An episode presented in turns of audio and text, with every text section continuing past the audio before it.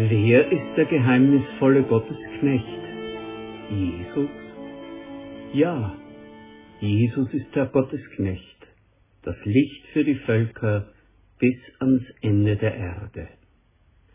Eine Predigt zum Thema Weltmission und Advent. Wir betrachten zwei Gottesknechtlieder, das eine aus Jesaja 42, 1 bis 7 und das andere aus Jesaja 49, 5 bis 10. Wir hören beide Texte in Auswahl nach der Basisbibel. Jesaja 42, 1 bis 7. Seht, das ist mein Knecht, zu dem ich stehe. Ihn habe ich erwählt und ihm gilt meine Zuneigung. Ich habe ihm meinen Geist gegeben. Er sorgt bei den Völkern für Recht. Er schreit nicht und ruft nicht laut. Seine Stimme schallt nicht durch die Straßen. Ein geknicktes Schilfrohr zerbricht er nicht. Einen glimmenden Docht löscht er nicht aus. Er bleibt seinem Auftrag treu und sorgt für Recht. Er wird nicht müde und bricht nicht zusammen, bis er auf der Erde das Recht durchgesetzt hat. Sogar die fernen Inseln warten auf seine Weisung. Gott der Herr ist es, der den Himmel geschaffen hat und ihn ausspannt wie ein Zelt. Er breitet die Erde aus und lässt Pflanzen auf ihr wachsen. Er gibt den Menschen auf der Erde Atem und Lebensgeist denen, die auf ihr wohnen. Er spricht, ich, der Herr, bin dir treu. Ich habe dich gerufen, ich nehme dich bei der Hand und beschütze dich. Durch dich zeige ich meine Verbundenheit mit den Menschen. Ich mache dich zum Licht für die Völker und du wirst Blinden die Augen öffnen und Gefangene aus dem Kerker holen. Die im Dunkeln sitzen, befreist du aus der Haft.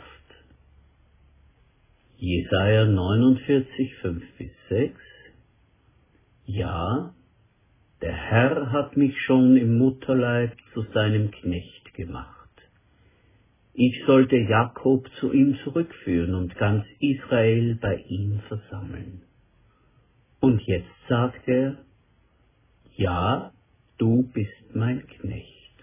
Du sollst die Stämme Jakobs wieder zusammenbringen und die Überlebenden Israels zurückführen. Aber das ist mir zu wenig. Ich mache dich auch zum Licht für die Völker. Bis ans Ende der Erde reicht meine Rettung. Ich habe dich geschaffen als Zeichen für den Bund mit meinem Volk. Du sollst dem Land wieder aufhelfen und das verwüstete Erbe neu verteilen. Den Gefangenen sollst du zurufen, ihr seid frei. Denen im dunklen Kerker, kommt ans Licht. Ich leite sie voller Erbarmen und führe sie zu frischen Wasserquellen. Der erste Hauptgedanke Gott ruft zum Aufbruch in eine neue Zukunft. Seit 70 Jahren lebt das Volk der Juden im fremden Land Babylon als zwangsumgesiedelte und Kriegsgefangene. Sie wohnen in eigenen Siedlungen an einem Seitenarm des Euphrat. Geistig ist es eine Zeit der Rückbesinnung, ja, eine Rückreise in die eigene Vergangenheit. Sie haben die heiligen Schriften gesammelt und zusammengeschrieben, suchen Antworten für den nationalen Zusammenbruch, den sie erlebt haben. Und sie setzen alles daran, durch Buße und Erneuerung ihre Identität zu wahren. Das Volk Israel definiert sich in den Tagen des Exils rückwärts gewandt. Es orientiert sich daran, wie es damals war, in der großen Vergangenheit, als Gottes Wirken noch offenkundig war. Zukunft kann man sich nur als Festhalten und Weiterwirken der Vergangenheit vorstellen. Und mitten da hinein dringt eine prophetische Stimme, dass Gott mit seinem Volk neu aufbrechen will. Denkt nicht mehr zurück, was ich damals am Roten Meer vollbracht habe, als ich euch aus Ägypten befreite und zu meinem Volk machte.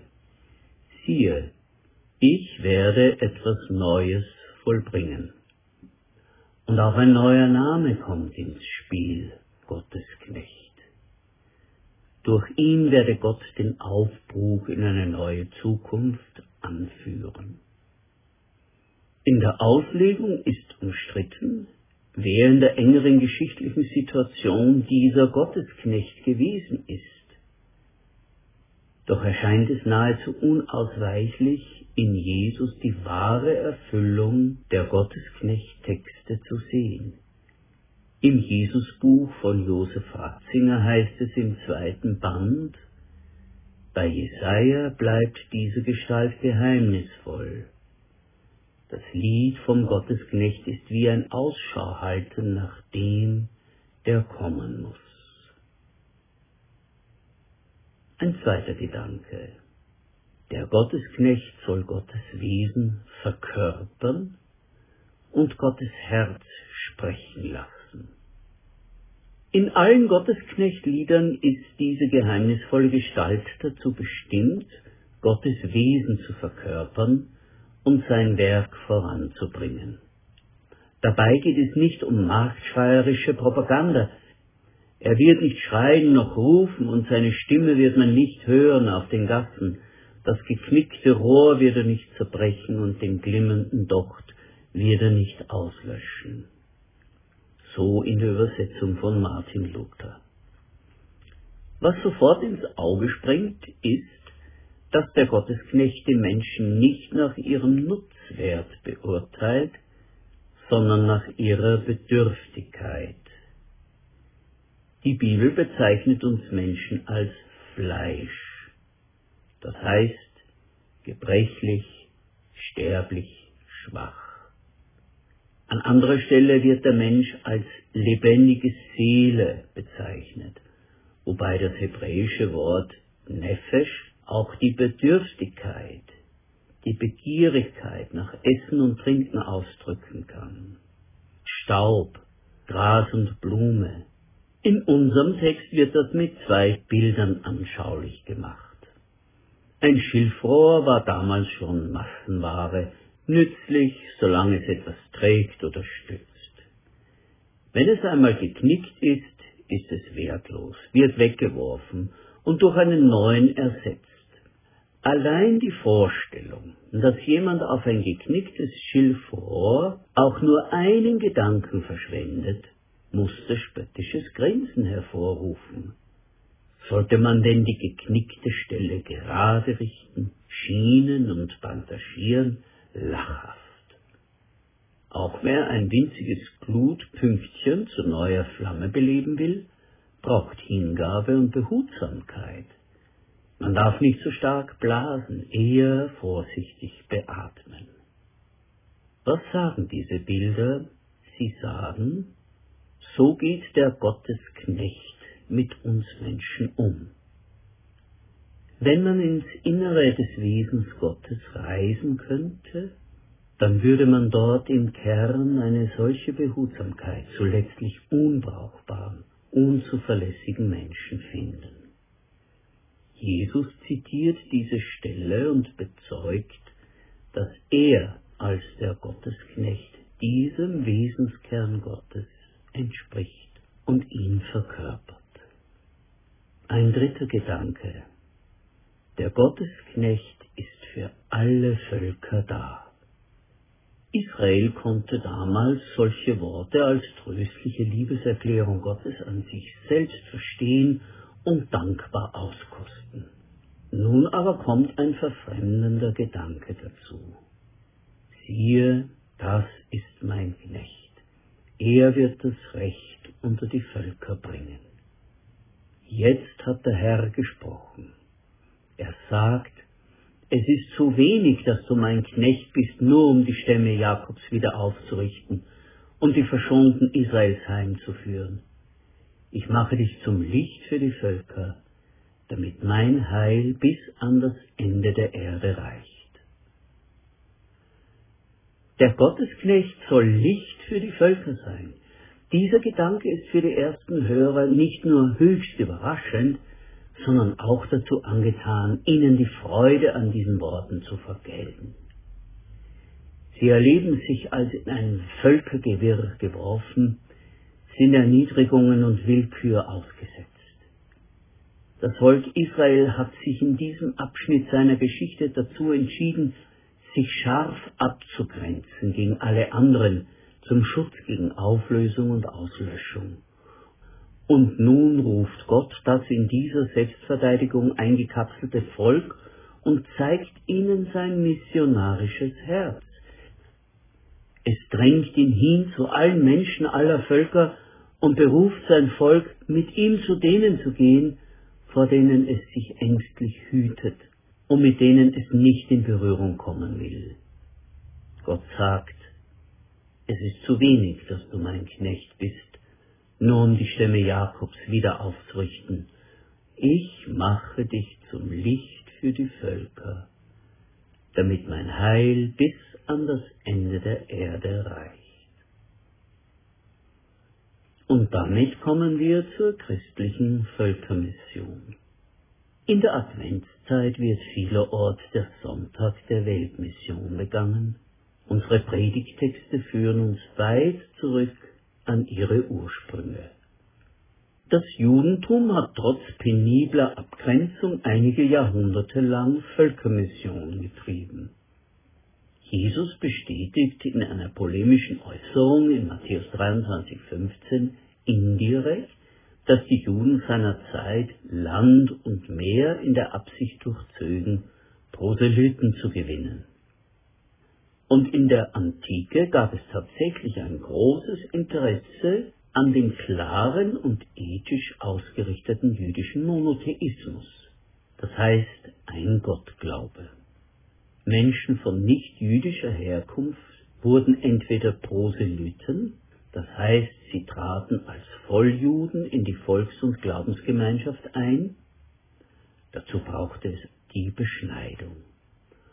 Oder aber sie wurden Sympathisanten, Gottesfürchtige, wie man sie nannte. Der christliche Glaube ist nach eigenem Anspruch aus der Mitte des Judentums herausgewachsen und hat Anteil an den Wurzeln seiner Gottesgeschichte. Und so war es zunächst auch ganz selbstverständlich, dass Menschen nicht jüdischen Ursprungs, die zum Glauben an den Messias und Retter Jesus Christus gekommen waren, als messianische Proselyten durch Beschneidung und Übertrittsrituale in das alte Gottesvolk aufgenommen werden sollten. In Antiochia wurden unter der Leitung von Barnabas und Paulus erstmals Menschen getauft, die nicht vorher in die Glaubens- und Volksgemeinschaft Israels eingetreten waren, und da entstand ein ernster Streit der wurde unter Diskussion und Gebet in einer großen Versammlung in Jerusalem so entschieden, dass Jesus Christus der Gottesknecht für alle Völker ist. Menschen aus allen Völkern und Nationen können sich direkt im Glauben an ihn anschließen. Um es in einem Bild zu sagen, das alte Gottesvolk Israel wird gewissermaßen als Kapsel gesehen, in der die Samen herangereift sind. Nun aber ist die Kapsel aufgeplatzt und verstreut ihre Samen weit in alle Richtungen. Durch diese Entgrenzung entwickelt sich die christliche Mission in einer Weise, wie sie im Rahmen der alten Denkweise nicht möglich gewesen wäre. Zunächst entfaltet sie sich innerhalb der bekannten Koordinaten, wie sie durch das römische Reich vorgegeben waren. Für viele Jahrhunderte bis zum Beginn der Neuzeit blieb der Horizont auf Europa beschränkt. Mit der Eroberung der aus europäischer Sicht neuen Kontinente, tritt die Weltmission in eine neue Phase, die Schlechtes und Gutes hervorbringt. Zunächst im Gefolge von Entdeckungen und Eroberungen, die von katholischen Königreichen getragen waren, dann hundert Jahre später im Gefolge protestantisch geprägter Reiche dringt der christliche Glaube bis in die entfernten Winkel der Erde. Noch bis Mitte des 20. Jahrhunderts versteht man Weltmission als Einbahnstraße von Europa und Nordamerika zu den anderen Völkern hin.